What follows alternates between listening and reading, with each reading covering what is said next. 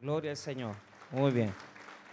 Gloria a Dios. Vamos a, estamos en un día donde estoy enseñando acerca de, de madurez espiritual, de cómo maduramos espiritualmente. Y quiero que me acompañe a Santiago capítulo 1 y vamos a leer unos textos de esa epístola maravillosa de Santiago. Santiago 1, verso 2 cómo adquirir madurez espiritual, madurez espiritual. Muy bien.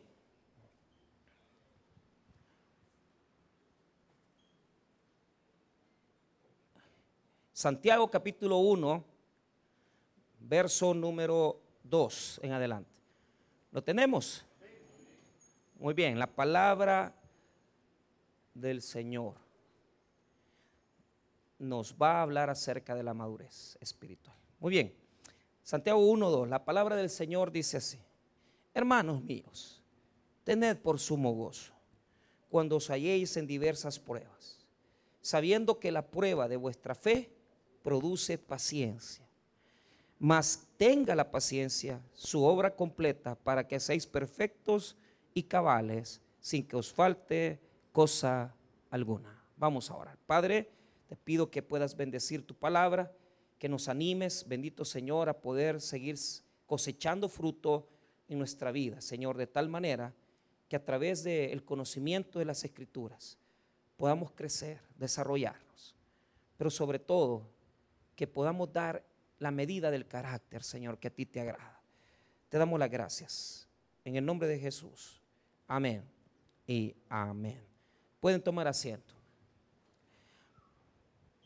Muy bien. La madurez espiritual es algo formidable, es algo que en las escrituras eh, el Señor lo revela de una forma muy, muy, muy bonita. Hay que ir, hay que ir detallándola prácticamente, hay que ir buscándola. Pero les voy a decir por qué Dios ama a la persona madura. Dios ama a la persona madura porque tiene peso de gloria. Diga conmigo peso de gloria. ¿Qué significa tener peso de gloria? El peso de gloria es el que adquirimos cuando a través de diferentes dificultades, a través de diferentes pruebas, crecemos espiritualmente. Y el peso de gloria en nosotros se vuelve más grande, más eterno, más calificado para la gloria de Dios. ¿En qué sentido? Lo que vamos a llevar una vez que muramos de este mundo no son las posesiones, sino que es el carácter. El Señor necesita que sus hijos sigan experimentando procesos de cambio, que sigamos experimentando procesos de transformación interior. Y lo único que permite que el cristiano sea procesado y que sea un hombre conforme al corazón de Dios es el proceso del carácter. Entonces, el carácter nos permite accesar a bendiciones. Número uno, la obediencia de la madurez nos permite accesar a una bendición abundante de Dios. No solamente la obediencia, el amor que le demostramos a Dios cuando somos maduros es un amor más profundo, más sentido, más, hermano, más, más humilde para con Dios.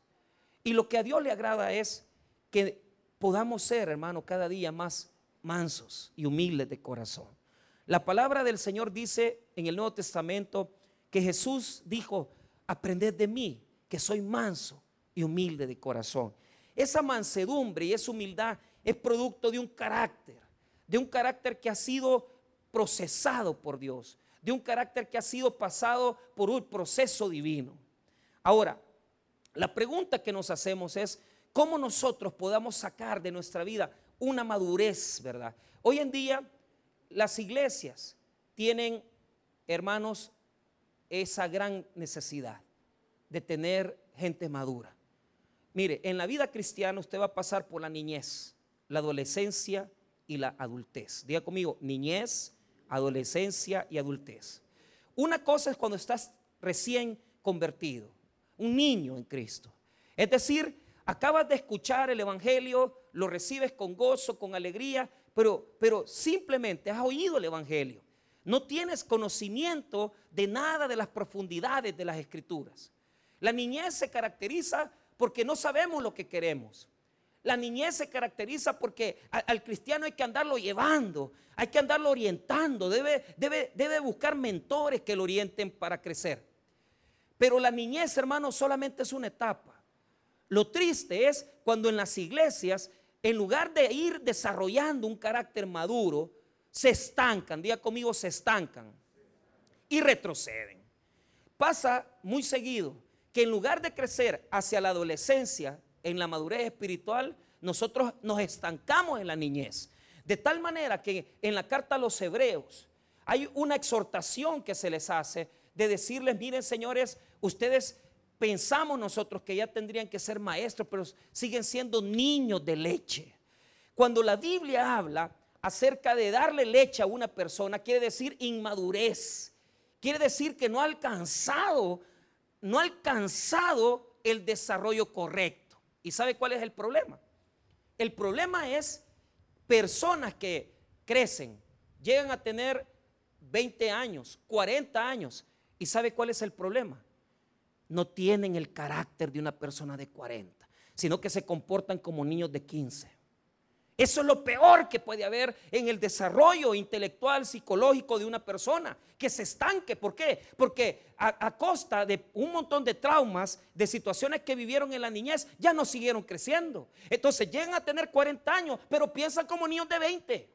Llegan a tener 50 años, pero su carácter y su comportamiento es como que fueran personas de 20 años.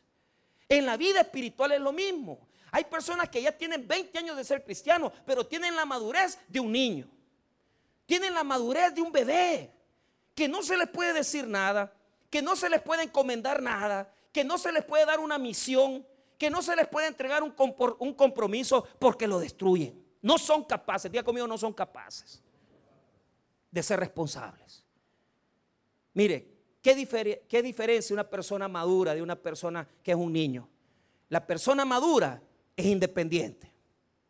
Pero aquí hay muchos chichis que hay que estarles diciendo, hermano, congréguese, venga, vaya, sirva. ¿Y por qué? No hemos pasado de la niñez espiritual, aunque tenemos 10 años de ser evangélicos, aunque tenemos 15 años de ser creyentes. No hemos pasado de la leche, no hemos pasado de ser tiernitos espirituales. Ahora, la niñez nos lleva a la adolescencia. Y en la adolescencia, ¿qué se demuestra? Diga conmigo, los impulsos. No, pero dígalo bien, como que desayunó. Los impulsos. Es decir, somos impulsivos. Sí, eh, eh, ya estamos en Cristo, ya sabemos un poco de Biblia, ya sabemos un poquito de, de los rudimentos, las bases. Entonces, pero desarrollamos un carácter impulsivo. Y en el cristianismo hay mucha gente así, que sí es cierto, ya no son niños, pero tampoco son adultos, no son maduros, son todavía niños y adolescentes. La adolescencia bíblica tiene que ver con las personas que aún están en una edad espiritual, pero todavía retroceden. Diga conmigo, todavía retroceden. Es decir, no están convencidos. Los adolescentes no están convencidos. Se meten a hacer cosas en la iglesia y dejan el ministerio. Comienzan la obra y renuncian a la cuestión de la obra. Mire, para mí es triste. Y si me está viendo, pues a ti te estoy hablando. A un joven que estudiaba en el seminario en Usultán, yo le dije, mira, porque estaba, eh, eh, yo, yo era el director del seminario. Entonces yo le decía, este muchacho ya se había cambiado de dos iglesias en menos de cinco años. Y yo le dije, mira, te voy a decir una cosa, ¿sabes lo que a mí no me parece lo que acabas de hacer? Es que si vos seguís moviéndote de iglesia en iglesia, nunca vas a echar raíces. Diga conmigo raíces. Es decir, hay personas que son incapaces de profundizar. Hay personas que son incapaces de estabilizarse en un solo lugar. Hay personas que son incapaces de mantener un compromiso hasta con Dios. Y le dije, mira, yo quisiera que no te moviera. Pastor, que mire, mire, por cuestiones ya de gestiones de la central, tuve que permitirle que se moviera. Pero yo no estaba agradado y yo se lo dije. Ahí me dan la noticia a la semana pasada que el muchacho ha dejado la obra, que, pues, ya tenía dos años de estar ahí, llegó y diciendo, ah, es que ya ya establecí la iglesia, eh, ya tengo líderes, en dos años. Si para poder ver una iglesia madura, para ver una iglesia tiernita, por lo menos, digamos, eh, en adolescencia, usted tiene que pasar 10 años trabajando con la iglesia. Y este los dos años ya vino a dejarla. ¿Y sabe qué? Así somos para todo. Así como dejamos una obra, dejamos la mujer.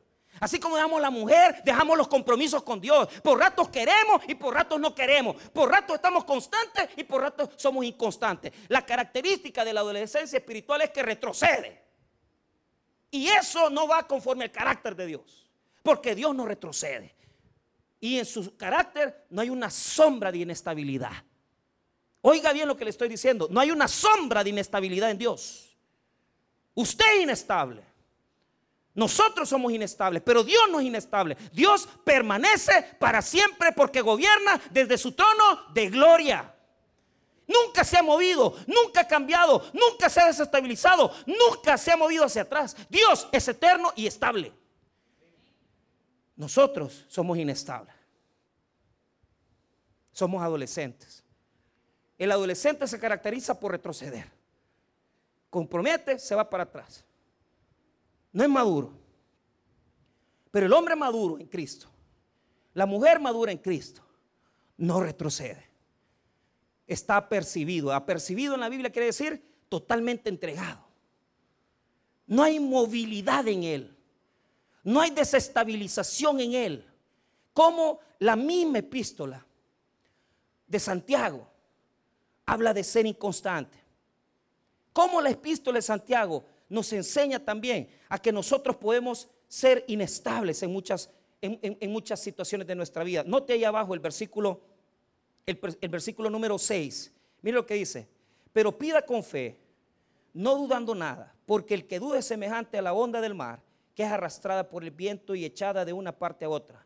No piense pues quien tal haga que recibirá cosa alguna del Señor.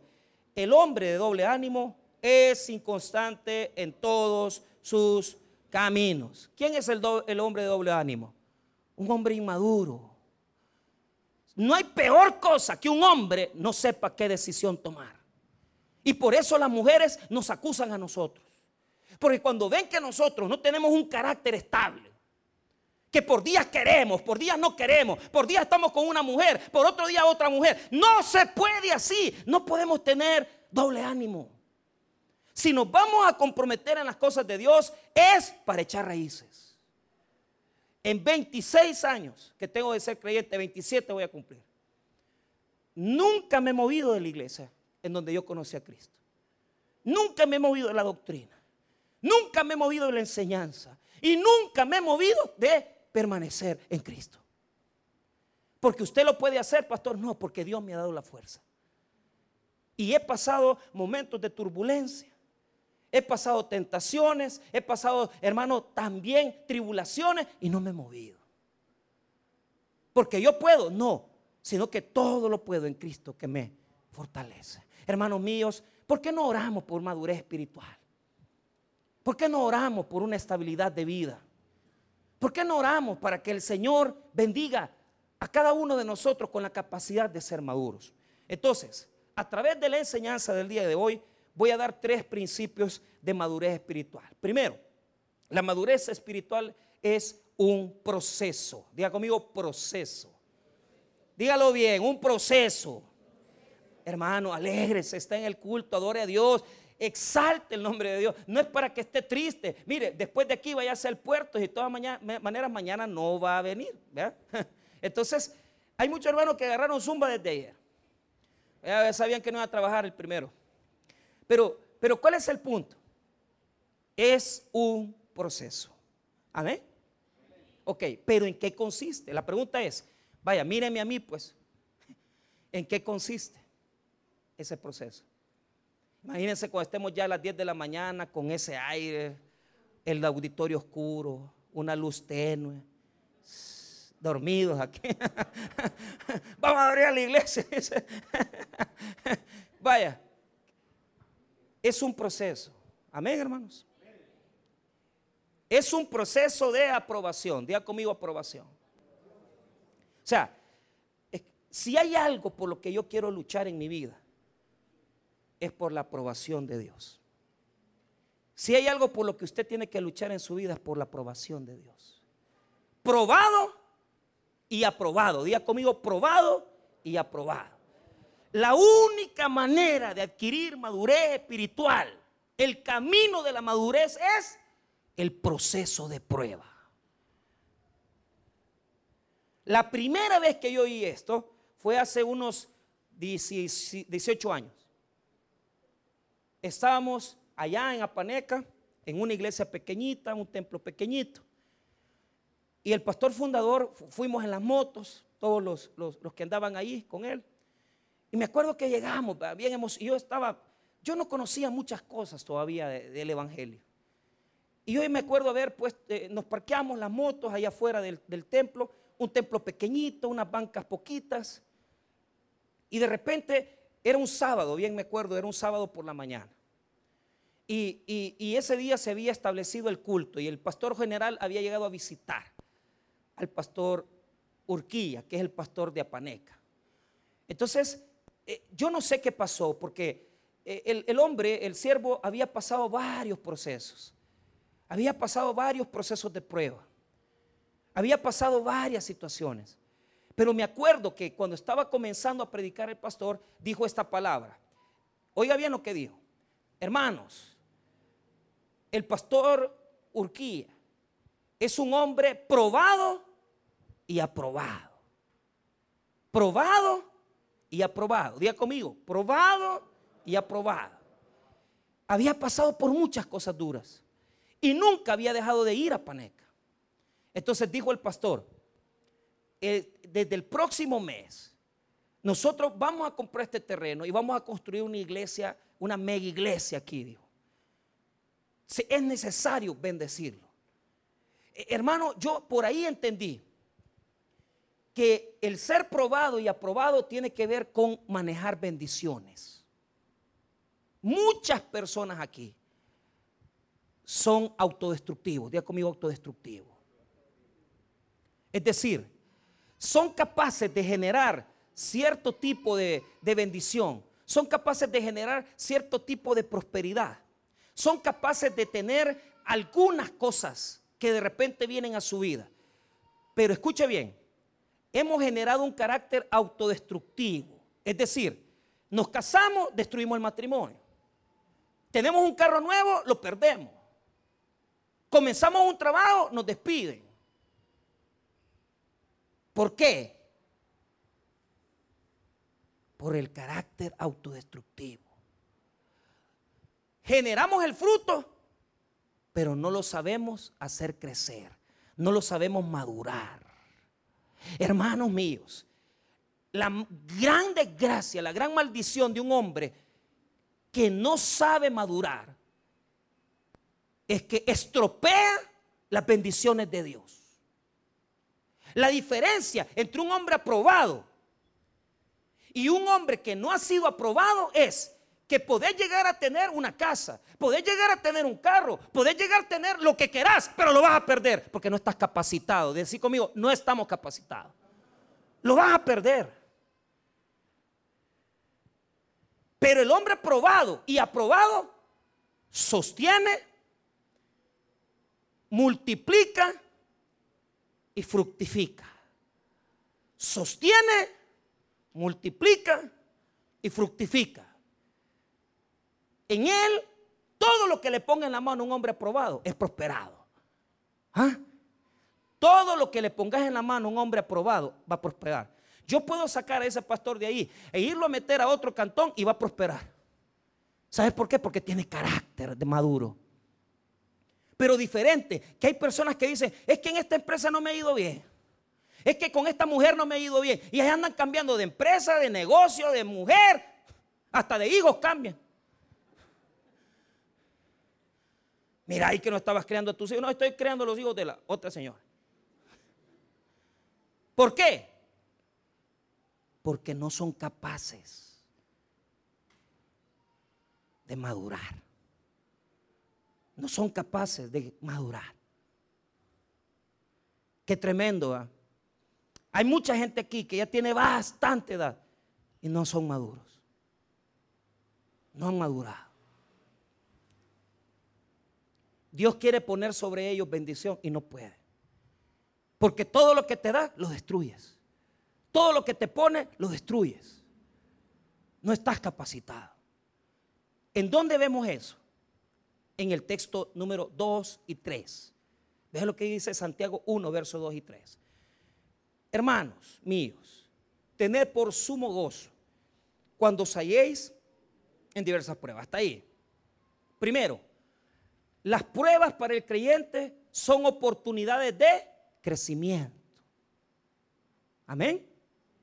El proceso de la prueba nos da crecimiento en madurez espiritual. Amén. Ok, pero escuche bien lo que voy a decir. ¿Por qué cuando viene la prueba a nuestra vida no tenemos que sentirnos humillados? No tenemos que sentirnos decaídos. Porque la prueba trae bendición. Diga conmigo, la prueba trae. Usted es un siervo y una sierva procesado, puesto a prueba. Usted soporta la prueba y usted aprueba la prueba y ahí viene la bendición de Dios. El proceso inicia con la prueba.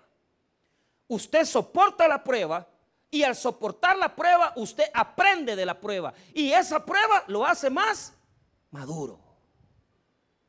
Probado y probado y entienden el proceso de prueba. Ahora, ¿qué se da en la prueba? Diga conmigo. La prueba es un proceso de separación.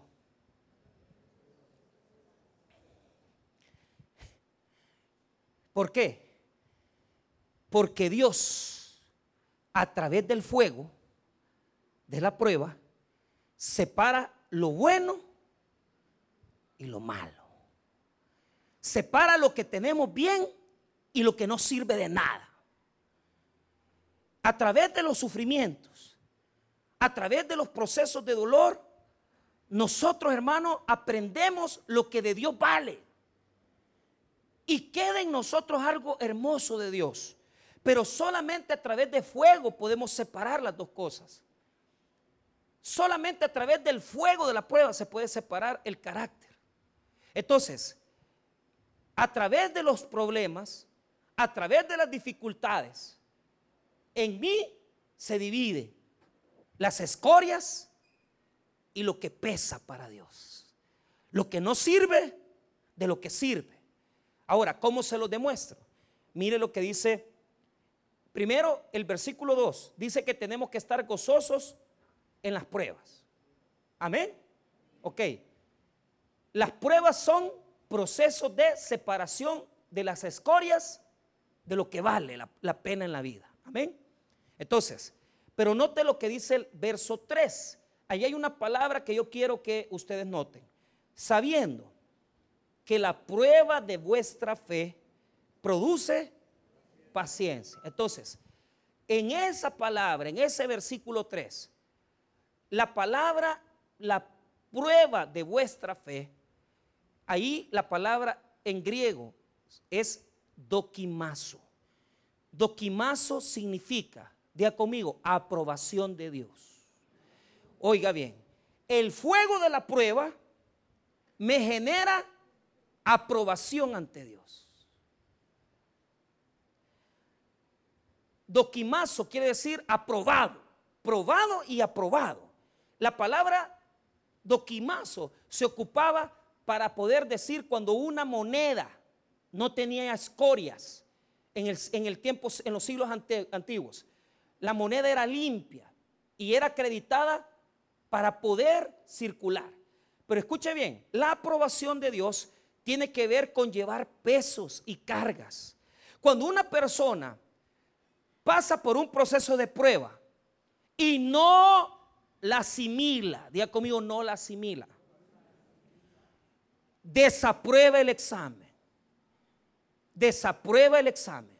Porque hay tantas personas que ya van con una separación, van con la segunda y van para la tercera. Porque no han sido aprobados. Porque cuando viene la prueba, en lugar de asimilarla, ¿qué es lo que hacen? La, se autodestruyen se endurecen. Y les puede estar pasando lo peor de la vida. Pueden estar en un hospital, pueden estar pasando la peor de las crisis y no tienen discernimiento de lo que les está pasando. ¿Qué es lo que dice esa gente? Dice, ay, es que me estoy yendo mal. No, es que Dios te está probando. Es que mire, pastor, choqué el carro, te está probando el Señor. Es que estoy pasando por una situación complicada.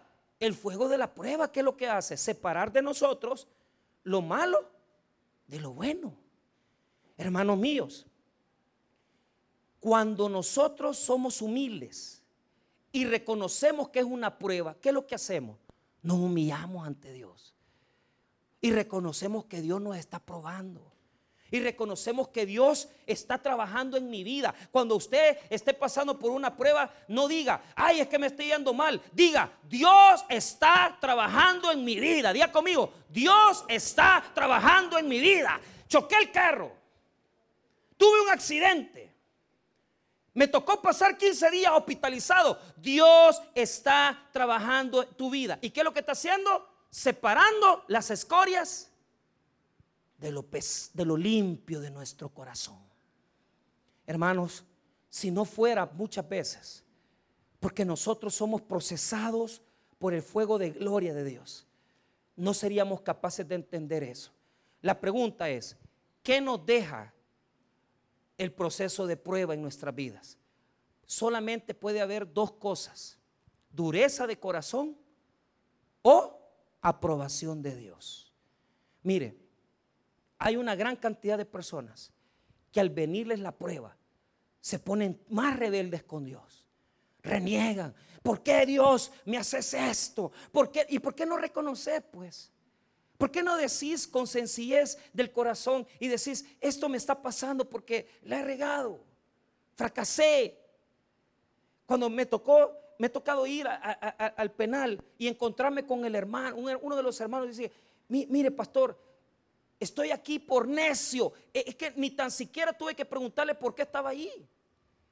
Él, él entendió claramente. Lo que lo metió ahí fue de que se metió con gente inadecuada, gente que no fue apropiada. Eso fue el proceso legal. Pero el proceso de Dios dice otra cosa.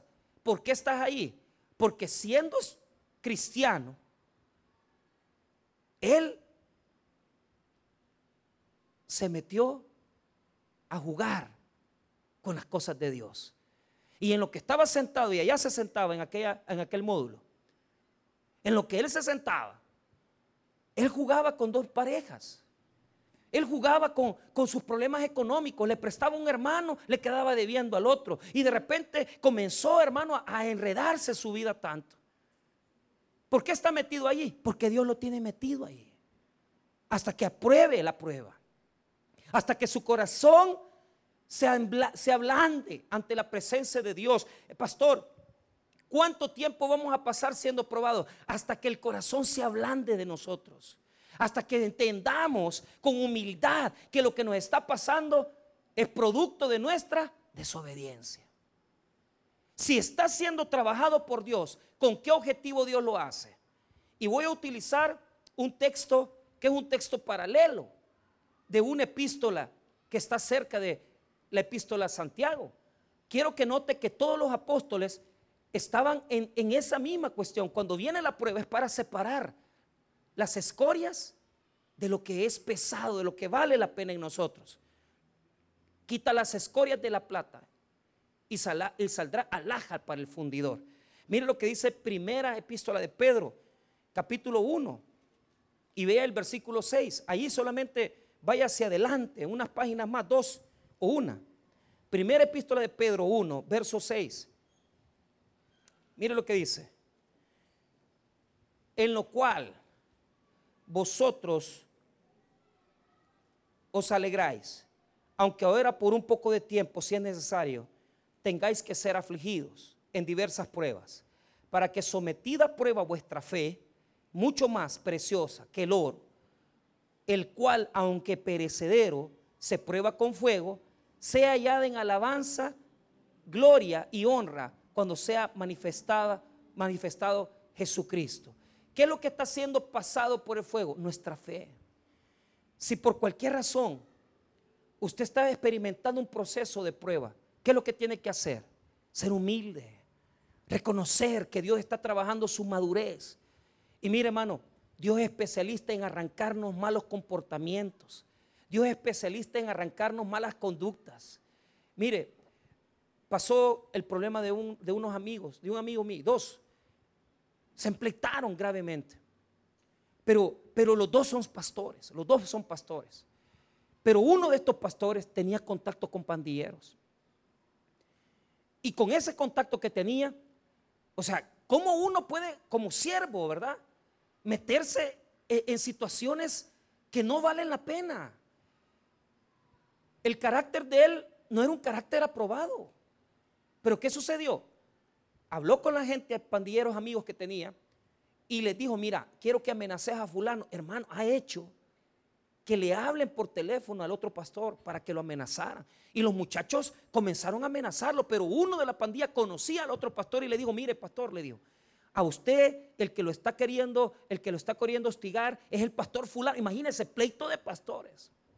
Entonces, él se puso a orar, habló con los de la pandilla, pero hasta ahí, hasta llegó. ¿Cuál fue el problema? Dios lo disciplinó. ¿Por qué? Porque si vos estás en los caminos de Dios, y tu carácter no es aprobado por Dios, todavía no es maduro para los ojos de Dios, Dios te va a procesar. Le encontraron cáncer. Le encontraron cáncer, hermano. ¿Sabe qué? Yo vi el día que llegó a pedirle perdón al otro pastor. Oiga bien lo que hizo. Se le hincó y le pidió, te pido, fulano, le dijo, que, que me perdones lo que te hice. Ese hombre es un soberbio, era un orgulloso, pero con el cáncer metido en su cuerpo que estaba ya avanzando, no quiso jugar porque sabía que esa era la disciplina de Dios. ¿Y sabe qué? Llorando con lágrimas, le agarró la mano y le dijo, perdóname. Y le dijo, mira, yo ya te perdoné lo que me hiciste. Cuando este, cuando este le dijo, yo ya te perdoné, ahí estuvo la liberación. Diga conmigo la liberación. Yo pregunto en su vida, ¿Cuántas cosas Dios quiere arrancarle? La soberbia, el orgullo, la altanería, eh, nuestras deficiencias de carácter, nuestros adulterios. Hermano, muchas veces nos va a doler, pero es la única forma de entender que Cristo quiere un carácter aprobado de sus hijos. Porque si no, nunca va a resplandecer en nosotros la gloria de Dios. ¿Sabe qué pasa cuando Dios quita la escoria? Queda un carácter más fino ante los ojos del Señor. ¿Por qué? Si usted lee conmigo ahí mismo en primera epístola de Pedro 1, verso número 8, despuésito del versículo que hemos leído, a quien amáis sin haberle visto, en quien creyendo, aunque ahora no lo veáis, os alegráis con gozo inefable y glorioso, obteniendo al fin de vuestra fe, que es la salvación de vuestras almas. ¿Qué es lo que está haciendo Dios a través del proceso de prueba? quitándonos el carácter equivocado. Hay un Michael de 20 años que no tiene nada que ver con el Michael de hoy. ¿Por qué? Porque hay cosas en mi vida que estaban tan impregnadas, la mentira, el orgullo, las cosas desagradables a Dios. Pero cada vez que yo he sido probado por Dios, Dios ha venido arrancando de mí lo que yo era antes. Y hoy ya no soy lo que yo era antes. Porque cada vez que el Señor me ha metido un proceso de prueba, Él ha arrancado de mí la escoria, Él ha quitado de mí la suciedad y cada día más me ha dado el carácter de Cristo. Solamente así queda en nosotros la imagen esculpida de Cristo en nosotros. Usted le duele lo que está pasando, no se preocupe. ¿Sabe por qué? Le están dando el rostro de Cristo. A usted le duele que le estén metiendo el clavo y, lo estén tallando como que fuera una obra. No se preocupe, porque después de esa prueba que usted está viviendo, usted va a ser más parecido al carácter de Cristo Jesús. Y usted va a reflejar la gloria de Dios en su carácter y en su vida.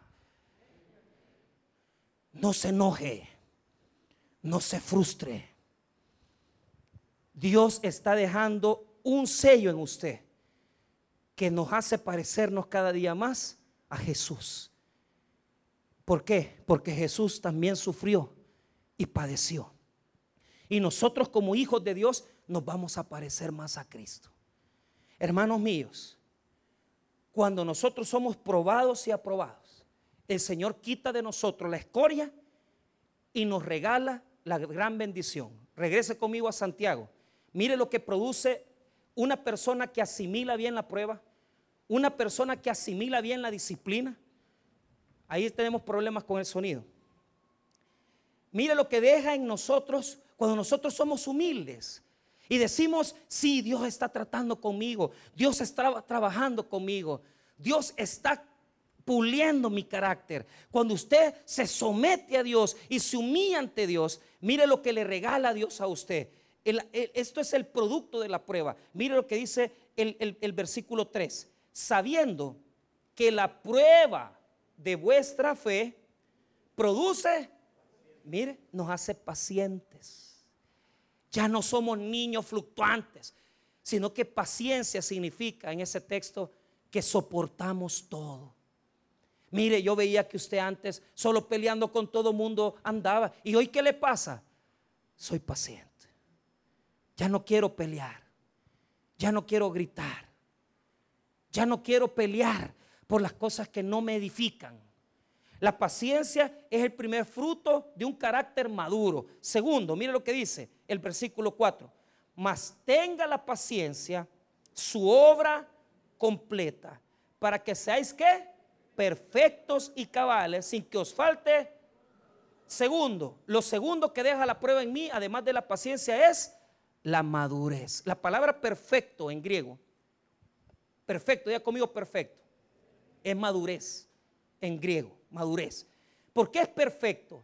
Día conmigo completo, íntegro.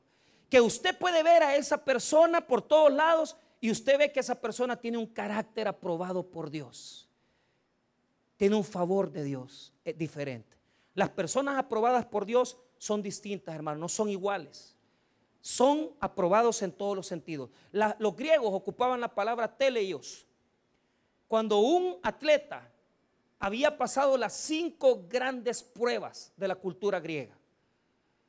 En, la, en, el, en, las pruebas de atletismo se hacían cinco pruebas diferentes.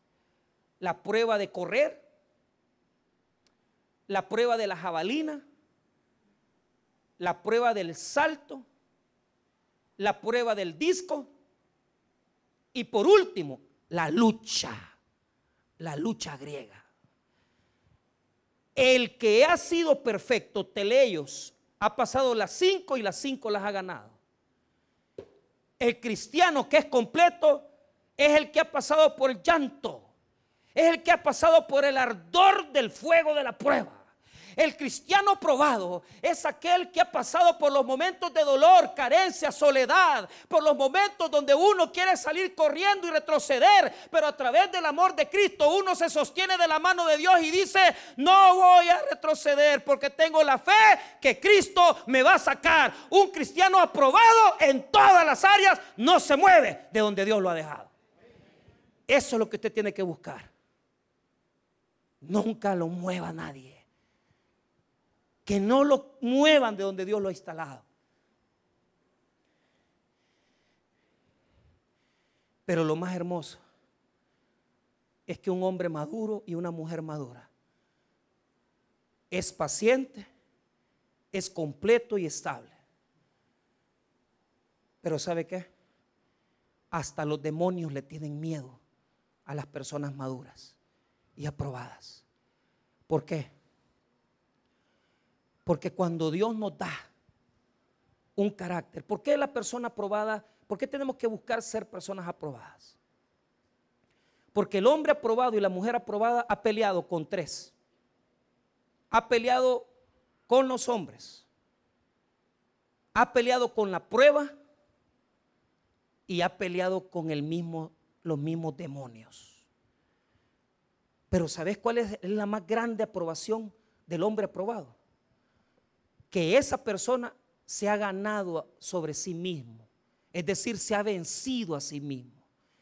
no hay nada en la vida cristiana más grande que vencerse a uno mismo y someter lo que antes éramos y decir, si yo era alcohólico, ya no lo soy. Si yo era egocéntrico, ya no lo soy. Si yo antes era una persona altanera, someto esa deficiencia a Cristo. Porque yo solo he ganado esta batalla. ¿Y sabes qué es lo que hace Dios? Nos pone un favor y una gracia diferente. Una persona probada y aprobada no es igual que las personas comunes. Porque tienen un favor de Dios más grande. La gracia de Dios habita en ellos. La madurez de Dios está en ellos. La estabilidad está en ellos. Y crecen constantemente.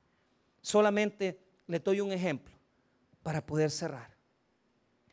Cuando ustedes dicen, es que yo soy, eh, una persona madura, ¿por qué es madura? Ahora se los explico con este texto. Tienen que retroceder hasta Zacarías en el Antiguo Testamento, Zacarías 3. Zacarías 3. ¿Por qué es maduro? Usted tiene que ir a Mateo, pasar al Antiguo Testamento, en las paginitas de ahí atrás. Antes de Malaquías, va a encontrar usted Malaquías y atrás de Malaquías está Zacarías 3. Ahí hay un ejemplo de lo que les estoy diciendo. Satanás ataca a la gente madura. Satanás ataca más fuerte y más potentemente a las personas maduras. Zacarías 3, verso 1. Zacarías 3, verso 1. Amén. Ok, usted es una persona aprobada por Dios, prepárese porque usted está en las grandes ligas. Usted está por encima. Óigame bien lo que le estoy diciendo. Usted está por encima en su relación con Dios. El enemigo no quiere gente, no quiere gente débil. El enemigo lo que anda buscando son líderes, hombres y mujeres de fe, que son fuertes en el Evangelio. Y no hay nada mejor para Satanás que tener una acusación. Diga conmigo acusación. Diga conmigo otra vez acusación. Cuando Satanás acusa al creyente y hay derecho legal, porque hay derecho legal, el creyente ha desobedecido a Dios y está viviendo en desobediencia y en pecado. El enemigo tiene la facultad,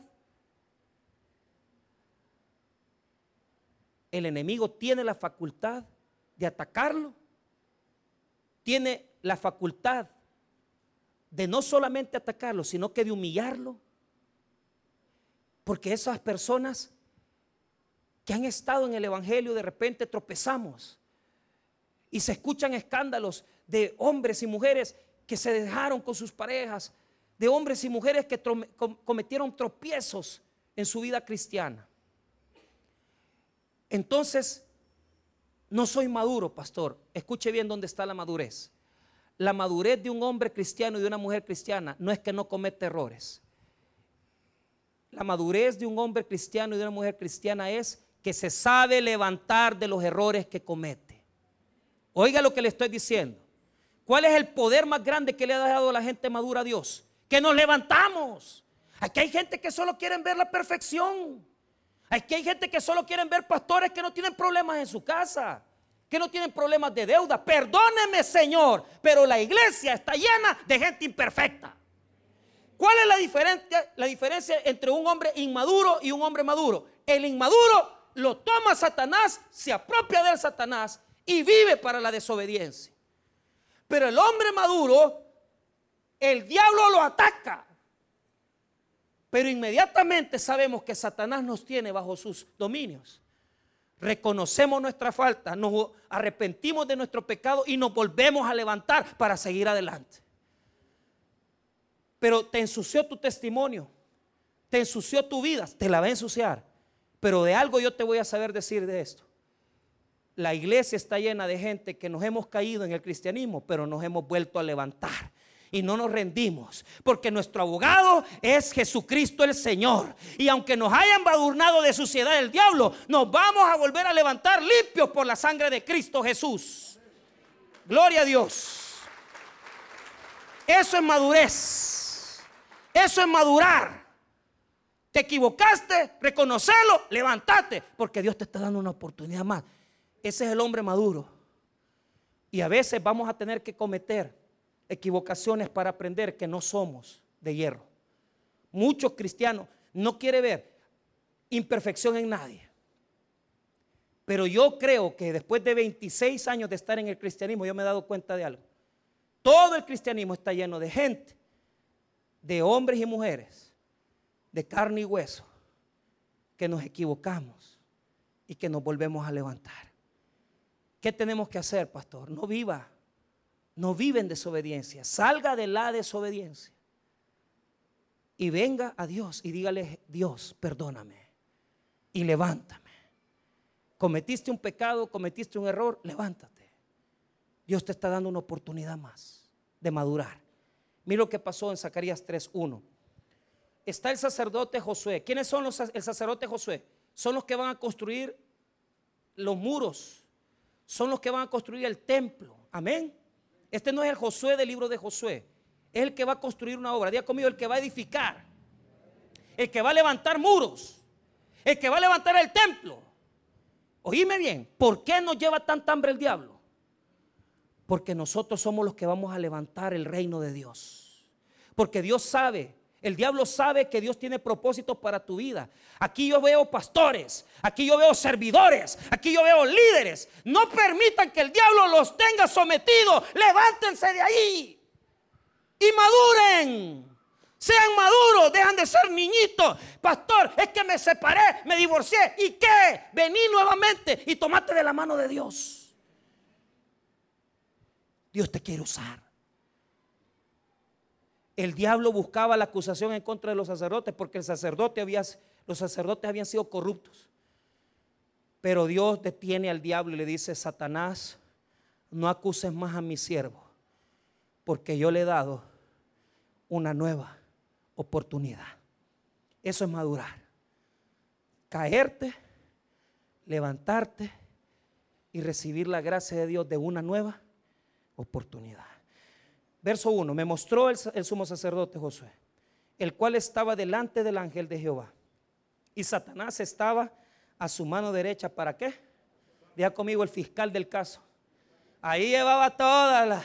A este acúsenlo por asociaciones, a este acúsenlo por tráfico de personas, acúsenlo por ser adúltero, acúsenlo por ser infiel, acúsenlo porque ha desobedecido. Pero mire el 2, y dijo Jehová a Satanás, oiga, Jehová Satanás, Jehová te reprenda, oh Satanás, Jehová que ha escogido a Jerusalén te reprenda. ¿No es este un tizón arrebatado de qué? Si Dios ya sabe que somos carboncitos que con humo del infierno. Si por poquito ya estamos con el chamuco, si Él ya sabe lo que nosotros somos, Él ya sabe que vemos cosas que no debemos, que hacemos cosas que no debemos. Y Él está dispuesto a darte su gracia, aunque Él ya sabe lo que sos y lo que somos. Pero mire lo que dice en el versículo 3. Y Josué, estaba, estaba vestido de vestiduras viles y estaba delante del ángel. Y habló el ángel y mandó a los que estaban delante de él diciendo, quitarle esas vestiduras viles. Y a él le dijo, mira he quitado de ti tu pecado y te he hecho vestir de ropas de gala. ¿Qué es lo que te dice Dios en esta mañana? He quitado el pecado de ti y te he visto, te he vestido con ropas de gala. ¿Eres maduro? Déjate de cobardías. La gente va a hablar de ti. Todo mundo te va a acusar. Pero si has conocido a Cristo, la única manera de ser maduros es que aunque nos acusen, aunque nos señalen, nosotros sabemos que la gente nos quiere ver con vestiduras sucias. El diablo nos quiere ver con vestiduras sucias. La comunidad entera nos quiere ver con vestiduras sucias. Pero Dios ha dicho, quítenle la ropa sucia porque yo lo voy a vestir con una vestidura nueva porque lo he limpiado con la sangre de mi Hijo Jesucristo. Hermanos míos, no permitan que el testimonio que a veces nos equivocamos, que a veces damos, nos haga estar ahí toda la vida. Salgamos de esa situación de corrupción, volvamos a Dios y recordemos que aunque el diablo nos quiere ver con vestidos harapientos, Cristo nos ha dado una nueva vestidura, que es la vestidura de justicia en Cristo Jesús. Seamos maduros, crezcamos a través de las pruebas y a través de las caídas. Nosotros maduramos y nos levantamos para ser verdaderos hombres y mujeres de Dios. Vamos a orar, hermanos. Padre.